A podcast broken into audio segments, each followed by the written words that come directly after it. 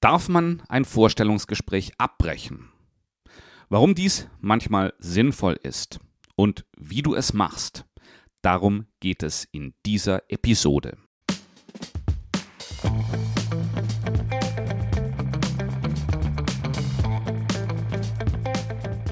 Vor einer Woche habe ich mich mit Claudia aus Linz unterhalten.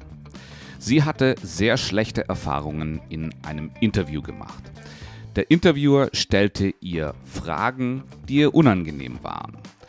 Und sie war der Meinung, dass er weder genau wusste, wer vor ihm saß, noch hatte er Lust, Fragen zur Stelle zu beantworten.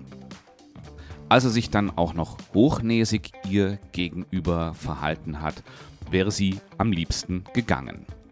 Sie ist aber bis zum Ende des Gesprächs geblieben. In dieser Episode möchte ich mit euch teilen, was ich Claudia in dem Gespräch gesagt habe.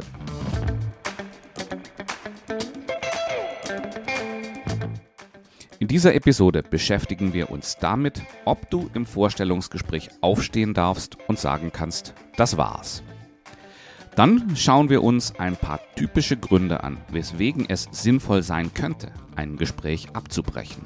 Und schließlich geht es darum, wie du es machst also ein Gespräch zu verlassen.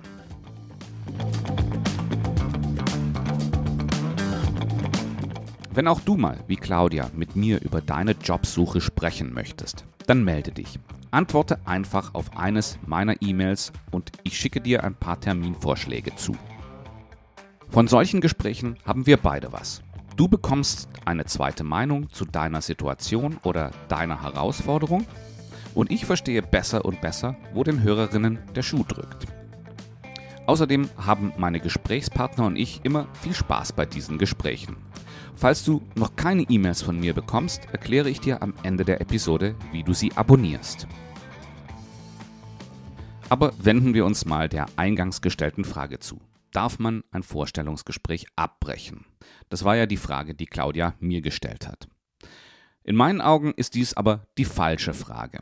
Denn an einem Vorstellungsgespräch sind immer zwei Seiten beteiligt, nämlich du und das Unternehmen.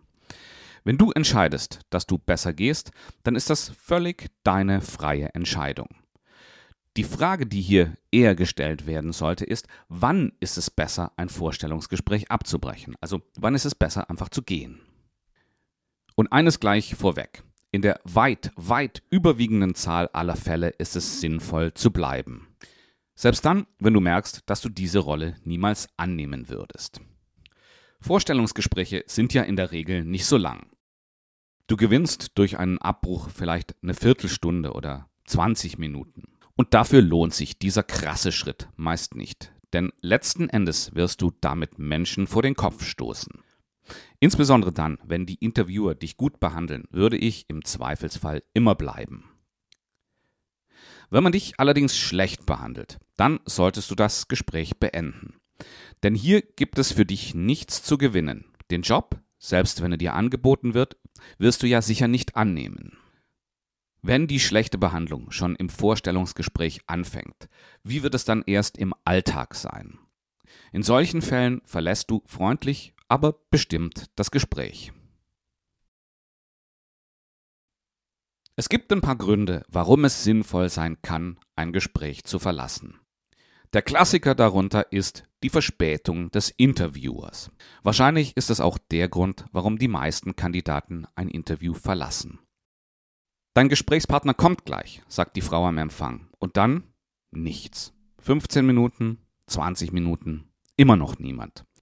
Nach 20 Minuten, spätestens einer halben Stunde, ist es dann Zeit, sich zu erkundigen, ob das Gespräch überhaupt stattfinden wird. Idealerweise bietest du an, das Gespräch auf einen anderen Termin zu verlegen. Meist steht dann dein Gesprächspartner kurz darauf auf der Matte. Wenn dir dann kein richtiger Grund dafür genannt wird, warum es sich um diese Verspätung handelt, ist nach 30 Minuten das Fass voll. In so einem Fall verabschiedest du dich und bietest an, dass man dich bei weiterem Interesse doch kontaktieren möchte. Dich so lange warten zu lassen, ist respektlos. Denn so beschäftigt sollte eigentlich keine Führungskraft sein, denn Bewerbungsgespräche gehören zu den wichtigsten Gesprächen, die eine Führungskraft im Berufsalltag führt. Da muss es doch möglich sein, pünktlich zu starten. Doch mangelnder Respekt zeigt sich nicht nur in der Pünktlichkeit, sondern auch darin, wie man dich im Gespräch behandelt. Mangelnde Vorbereitung auf Seiten des Interviewers ist etwas, was sicherlich jeder schon mal im Vorstellungsgespräch erlebt hat. Die Frage, zählen Sie bitte alle Stationen in Ihrem Lebenslauf auf, deutet darauf hin, dass sich dein Gegenüber deinen CV überhaupt nicht angeschaut hat. Besonders wenn deine Gesprächspartner nach dem ganz offensichtlichen fragen, dann ist das ein guter Indikator dafür, dass hier nicht viel in die Vorbereitung investiert wurde. Das ist sicherlich alleine kein Grund, um ein Vorstellungsgespräch zu verlassen. Aber meist ist es ja auch nicht ein Grund, warum man das Vorstellungsgespräch verlässt, sondern die Akkumulation von verschiedensten Gründen, die dir einfach widerstreben. Eine andere Form mangelnden Respektes ist es, sich auch dir gegenüber arrogant zu verhalten. Das ist ja auch das, was die Hörerin Claudia berichtet hat. Sie hatte sich nämlich bei einem namhaften Finanzinstitut beworben und bekam dort zu hören, dass man sich nicht sicher sei, ob sie, die aus einer Provinzbank stamme, dort klarkommen würde. Das ist ganz klar eine Haltung der Führungskraft, die von oben herab auf sie heruntergeschaut hat. Ich selbst hatte vor einigen Jahren mal ein Vorstellungsgespräch, ein Erstgespräch, und da saß mir eine Führungskraft gegenüber, die meinte, heute würden sie keine meiner Fragen beantworten. Heute ginge es nur darum, auszusieben. Wenn ich dann in die engere Auswahl käme, dann könnte ich die eine oder andere Frage stellen. Auch hier haben die Unternehmensvertreter sich viel, viel wichtiger genommen als mich. Auch unangemessene Fragen oder Bemerkungen sind ein Grund, das Vorstellungsgespräch zu verlassen. Oft werden unangemessene persönliche Fragen, die auch rechtlich unzulässig sind, gestellt. Hierzu gehört Intimes, Religiöses und Politisches. Einer meiner Klienten, ein in Deutschland geborener und aufgewachsener junger Mann, wurde aufgrund seiner dunklen Hautfarbe gefragt, wann er denn plane, wieder nach Afrika zurückzugehen. Für mich ist das ein ganz klarer Indikator, dass er bei diesem Unternehmen nie glücklich werden würde. In solchen Fällen ist es das Beste, zum Selbstschutz das Interview abzubrechen. Was auch manchmal vorkommt, ist, dass man dich im Gespräch aushorchen möchte. Insbesondere wenn dein aktuelles Unternehmen mit dem, wo du dich bewirbst, im Wettbewerb stehen. Da werden dir dann Fragen über deinen aktuellen Arbeitgeber gestellt, die überhaupt nichts mit der Stelle zu tun haben. Es geht den Interviewenden dabei überhaupt nicht darum, festzustellen, ob du in das Unternehmen passt, sondern es geht ihnen darum, Informationen, an die sie sonst nicht kommen würden, von dir zu erhalten. Von solchen Fällen habe ich in der pharmazeutischen Industrie, im Beratungsumfeld, in der Finanzindustrie und in Technologieunternehmen gehört. Fragen, die deine moralische Hemmschwelle ausforschen, sind auch immer ein Warnzeichen. Ein anderer Karriereberater hat mir mal von einem Fall erzählt, in dem ein Unternehmen in der Immobilienbranche Mieter aus ihren Mietwohnungen vertrieben hat. Im Interview haben sie Bewerber auf ihre Hemmschwelle geprüft, ab wann sie bei den teils unethischen Methoden nicht mehr mitmachen würden. Das geschah zunächst mit harmlosen Fragen, die dann aber immer unmoralischer wurden. Das Unternehmen wollte erkennen, bei welchem Level die Interviewten ausstiegen. Und ein letzter Grund, warum du ein Interview besser verlässt, ist, wenn Unternehmen dich anlügen. Dazu zählen auch vage und unklare Antworten auf Fragen zu Verantwortlichkeiten und Aufgaben. Und das kommt öfter vor, als man denkt. Solche Unternehmen schreiben einen annähernd perfekten Job aus. Und nur wenn du konkret nachfragst, geben sie Stückchen für Stückchen die Wahrheit bekannt. Ich habe einen Klienten gehabt, der erst nach Vertragsunterzeichnung merkte, dass das Gehalt, was er verhandelt hat, zum Teil einen Vorschuss auf eine Provision beinhaltete. Solche Unternehmen versuchen Bewerber zum Beispiel über ein hohes Gehalt anzulocken und erst im letzten Moment, also wenn dann vielleicht die Unterschrift bereits geleistet ist, zeigt sich, dass das Gehalt viel niedriger ist. Dieser Klient hat den Vertrag dann noch vor Vertragsantritt gekündigt und hat diese Stelle nie angetreten. Das sind alles Gründe, warum du ein Vorstellungsgespräch abbrechen kannst. Es gibt auch noch viele andere. Und dabei ist es oft sinnvoll, sich auf dein Bauchgefühl zu verlassen.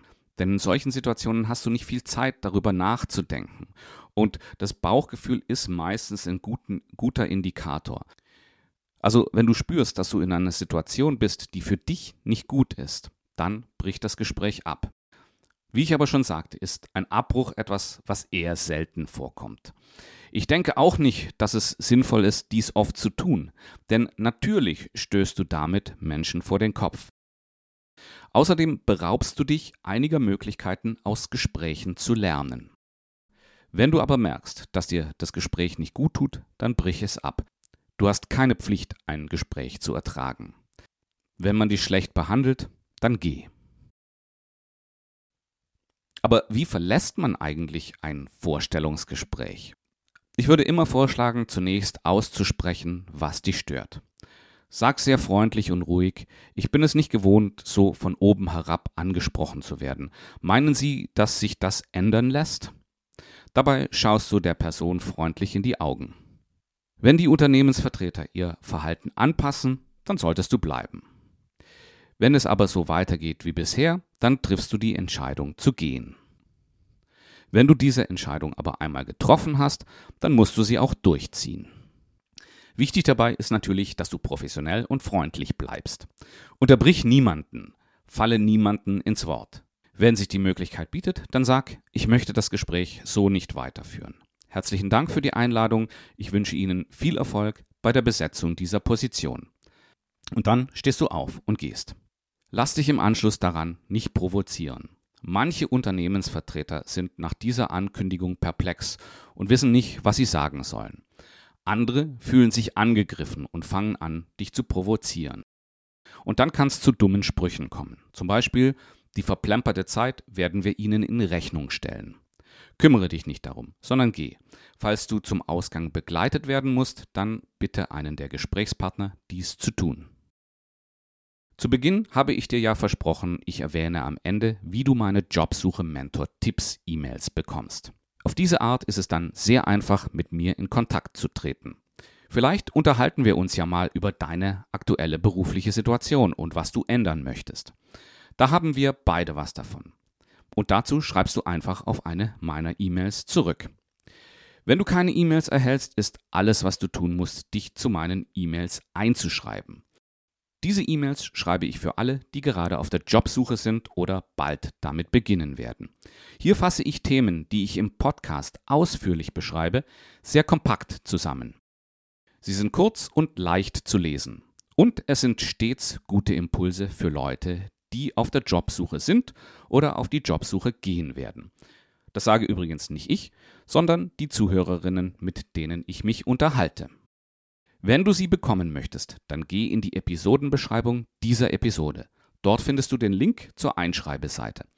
Am besten du pausierst kurz und machst das gleich. Dann vergisst du es nicht. Alles, was du brauchst, ist deine E-Mail-Adresse und deinen Vornamen. Und schon bekommst du Post von mir.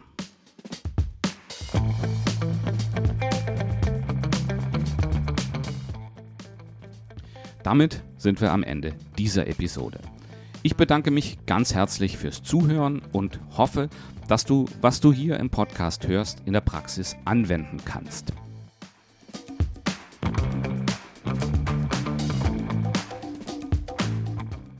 Natürlich würde ich mich sehr freuen, wenn du auch nächste Woche wieder beim Jobsuche Mentor Podcast dabei bist. Ich freue mich auf dich.